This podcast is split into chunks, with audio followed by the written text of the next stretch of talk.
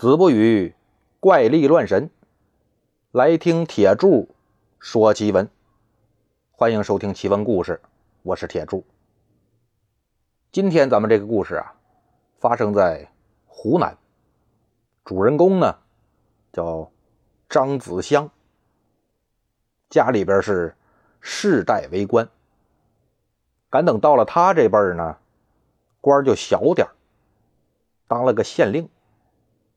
不过他这县令啊，也没当多长时间，因为前段时间他当了一次科举的阅卷官，这就摊上事儿了。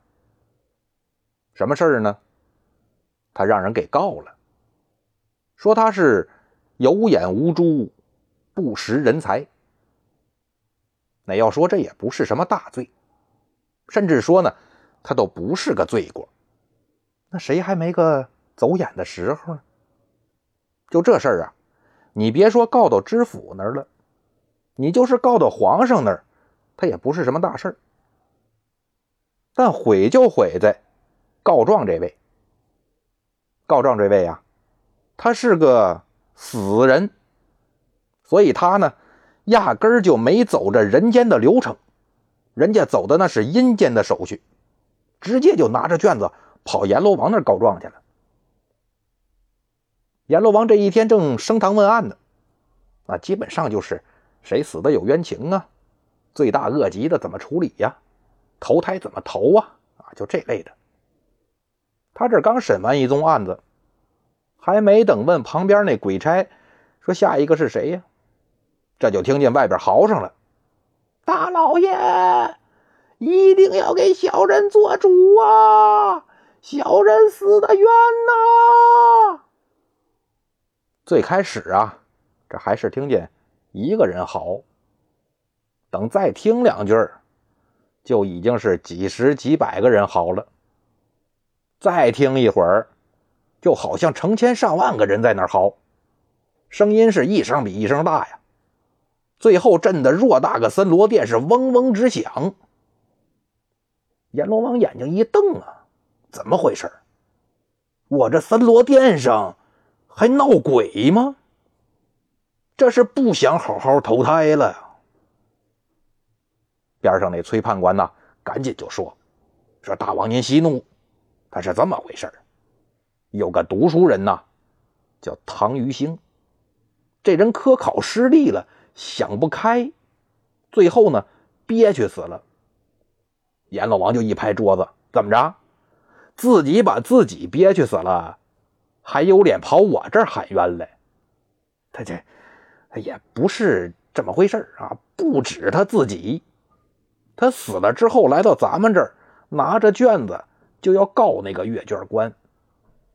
这就让历朝历代跟他有同样遭遇的鬼给知道了，然后他们就都跑过去要支持这个唐玉兴。这鬼呢越聚越多，最后足足有一两万个。都是那个考试没考好的。崔判官这么一说，把阎罗王给气笑了。怎么着？一两万个憋屈死的鬼，这都什么心理素质啊？崔判官也挺无奈。哎呀，大王啊，他也不全都是憋屈死的，有上吊死的，有跳河死的，啊，也有憋屈死的。反正呢。怎么死的都有，但都是因为考试没考好。嗨，就这心理素质，也不知道是不是读书读傻了。那怎么着？这一两万个鬼是跟我这示威呢，就不怕把我惹急喽？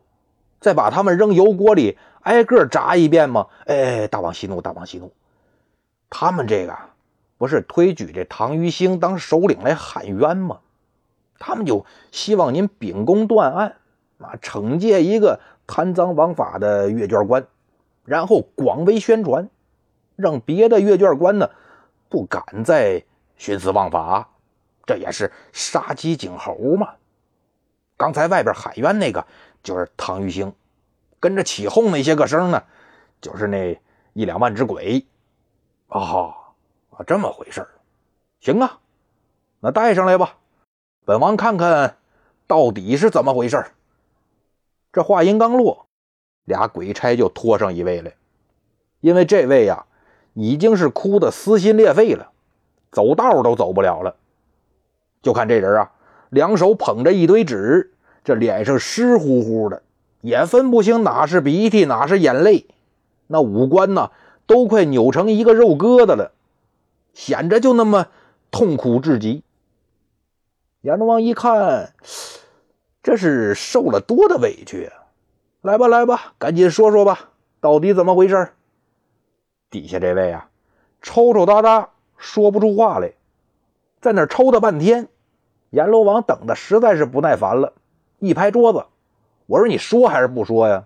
不说赶紧滚，别跟这碍眼。”底下这位一下给吓着了，赶紧一抹脸回答老爷：“小人名叫汤玉兴，今年三十二岁了。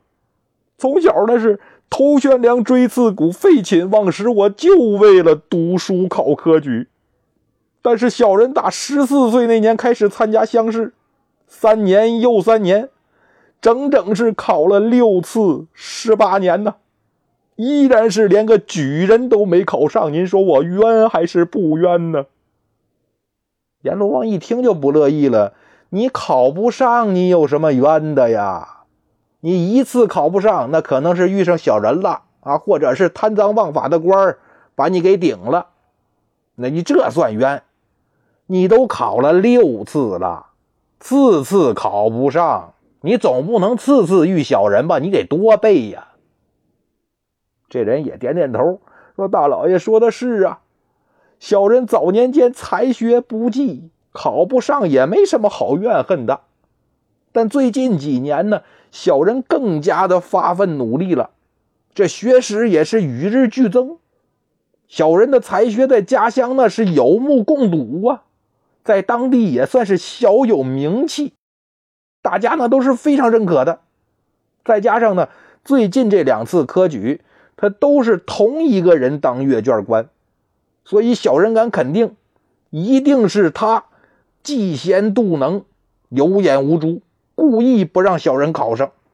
甚至说呀，他还有可能是收受贿赂、推举庸才，所以小人这才落榜了。阎罗王没搭理他，转头呢，看看崔判官，我说老崔呀，他说的属实吗？你派人查了吗？崔判官翻翻手里那小本儿，回大王，下官的确是派鬼差查过了。他在家乡啊，的确算个名士，学识肯定是有的。那个阅卷官呢？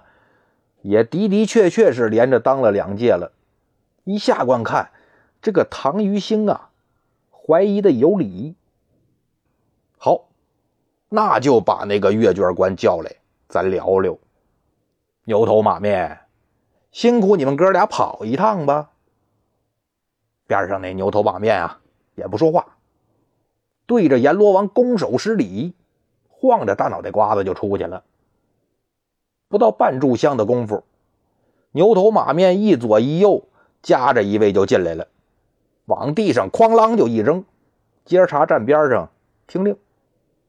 地上这位呢，一脑门子汗呐，身上那锦缎的睡衣都湿哒哒的，一看就是给吓得够呛啊。这不过也是，但凡是个正常人，这睡着觉呢，就看见牛头马面来勾魂了，你不害怕那是假的。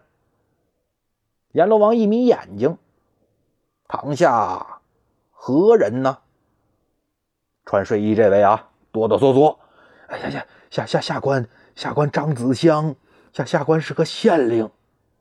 哦，也是当官的，那咱们俩是同行啊，同行就好说话。本王问你啊，你可认识唐于兴啊？是。下下官没见过这个人，但知道他，他是他是个读书人，前段时间呢还来参加乡试来着。啊，知道，知道也行。他没考上举人，把自己给憋屈死这事儿，你知道吧？这这个下官真不知道。哦，这个你不知道。那现在他到我这儿来状告你贪赃枉法、妒贤嫉能、有眼无珠，故意让他落榜，你可认罪呀？哎呀，大王啊，大王啊，下官冤枉啊！下官只是个阅卷的呀，上边那还有主事官呢，谁考得上，谁考不上，那下官也做不了主啊，更别说贪赃枉法了，还请大王明察呀。好，啊，那就把主事官也带来。这牛头马面就又出去了啊！没一会儿，把主事官也给带来了。主事官一听，怎么着？你张子香这是要往我身上泼粪呐？那哪行啊！大王，下官虽然是个主事官，但我也不能每篇文章都看呢，这才需要阅卷官来帮忙。他们选好了，送我这儿来汇总。他们给我什么，我就看什么。所以说，好文章要是没到我这儿，那肯定是阅卷官的问题呀。阎罗王听到这儿，不高兴了，一拍桌子：“嘿，我说你们两个啊，你们两个这就是互相扯皮呀！依我看，你们两个都是失职。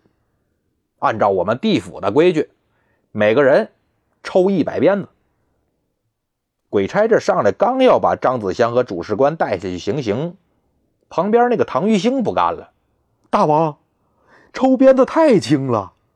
他们既然看不出文章的好坏，那就是白长了一双眼睛啊！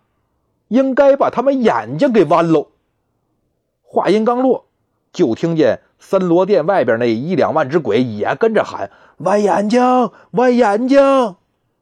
阎罗王一拍桌子：“肃静！”还反了你们了，问什么眼睛？他们俩就是水平不够，看不出文章的好赖来。还没等阎罗王接着往下说，崔判官赶紧给他使个眼色，走到身边，小声说：“大王您三思啊，这外边可有一两万只鬼呢。虽说咱们地府也不怕他们闹，但他们真要闹起来，咱不还得费力气收拾吗？”反正这俩当官的都有毛病，不如就罚重点您这也算是平了民愤了。阎罗王一听，老崔说的也有道理。那行吧，嗯，本王看你们群情激愤，也是于心不忍。这么着吧，不抽鞭子了，也不弯眼睛了，咱改挖心吧。谁让他们瞎了心呢？唐于心和外边那鬼一听挖心，挖心也行啊，个个都高呼谢大王恩典，谢大王恩典。那就挖心吧。上来俩鬼差，把张子香和主事官拖出殿外，当着众鬼的面开膛挖心，那血是喷了一地呀。俩人喊的那叫一个撕心裂肺呀。就这么着，被挖死了。那一两万只鬼，这也算是解了恨了，一哄而散，都赶着投胎去了。他们投胎，张子香也得投胎呀，那不挖死了吗？他这第二世啊，就投在了陕西一个农民的家里。日子过得虽说不宽裕吧，但吃饭不成问题。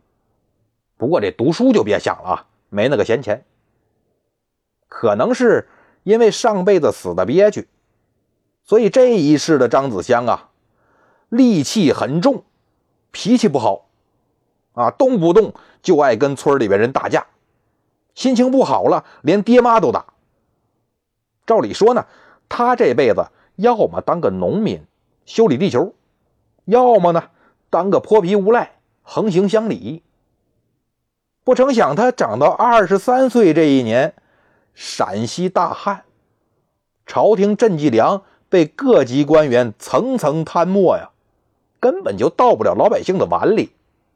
那怎么办呢？吃不上饭得饿死啊！反了吧！这各地呀，就出现了很多土匪。张子香这人虽说是人比较混，但造反当土匪这事儿他是不敢干。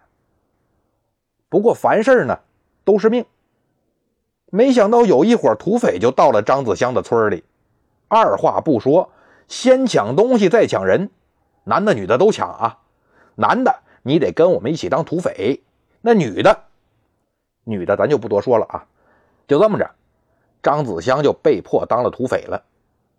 这说是当土匪，其实他除了跟着他们走之外，啥也没干。不到半个月，这伙土匪就让官府派兵给剿灭了，很多人都被俘虏了。这里边就有张子香。张子香就琢磨了：我不是土匪呀，我是被迫的呀。这我得跟大老爷说清楚喽。赶等张子香和一帮子老乡啊、土匪被绑上大堂，他就偷着瞄堂上坐着那官挺年轻，顶多就二十来岁，跟自己这年龄呢还差不多。左腮帮子底下有一颗痣，他一看这痣，怎么就打心眼里边涌上一个感觉来？什么感觉呢？说这当官的我怎么看着那么眼熟呢？但又一想啊，我长这么大就没见过当官的呀，我不可能看着眼熟啊。刚想到这儿，就听见那当官的啪一拍惊堂木，吓得张子香浑身就一个机灵。他这一哆嗦不要紧，脑子里边就跟过电影似的，突然就把自己上辈子如何被唐玉兴地府告状。自己又是如何在地府被挖心这些事儿，就都给想起来了。这一想起来不要紧呐，吓得他是满头大汗呐！完喽，完了，完了，完了，完了，完喽！我说堂上这个官怎么那么眼熟呢？这眉毛，这眼睛，这脸盘这不就是唐玉兴吗？这左腮帮子底下还有个痣，那没错了，肯定是他呀。这是我上辈子的冤家呀！看来呀，我这回是非死不可喽。好了，今儿的故事就说到这儿了，咱们下集呀接着说。